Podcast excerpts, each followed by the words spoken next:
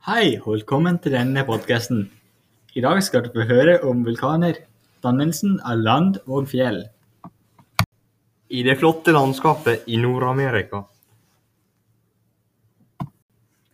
Ja, Nord-Amerika er nå den tredje største verdensdelen og utgjør den nordlige delen av det amerikanske dobbeltkontinentet. Men vi skal nå først og fremst snakke om vulkaner nå. Veit Vet du om noen vulkaner i Nord-Amerika, Sebastian? Hei. Eh, ja, vi har da Yellowstone-vulkanen som rager 3142 meter over havet. Det er relativt høyt. Vi har også Mauna Loa på Hawaii.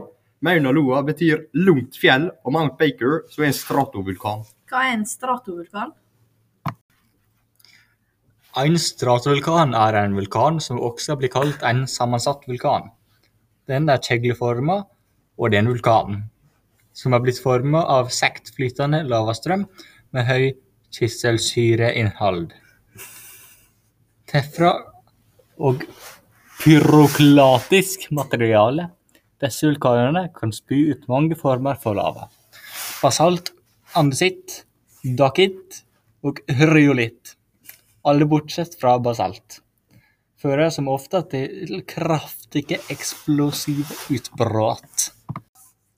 Eh, Men vulkaner har nå hatt en stor del i å forme jorda, og det gjør de fortsatt flere plasser. Eh, Men hva kan dere om rolla vulkanene har hatt i det å forme jorda? Det kan jeg. At vulkanene spyr ut magma, og det rant ut i sjøen. I sjøen ble det til sten. Men mengda magma gjorde det mer land. Grand Canyon er i Arizona, altså i USA. Det er dalkløft, og den er av stein. Den er sånn ca. 446 km lang, og bredda varierer litt fra 0,5 til 29 km. Og man kan se på lagene med stein lenger ned i hjørnet at de blir gamlere og gamlere, så det er på en måte en tidskapsel. Mm. Men hvordan ble den til, og hvordan ble den til? Jau, Grand Canyon ble gravd ut av Colorado-elva. Og den elva går under hele håla.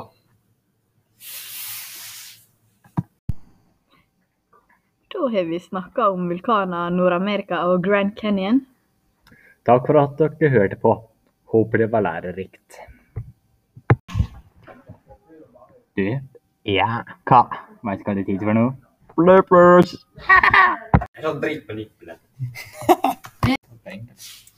Eh, Men vulkaner har nå hatt en stor del i det å forme jorda, og eh, det er nå fortsatt flere.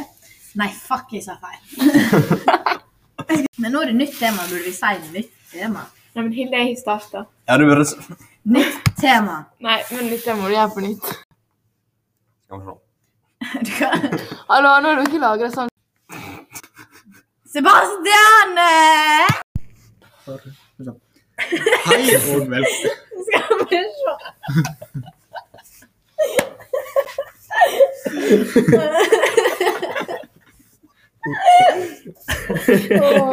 Du kan ikke si skam.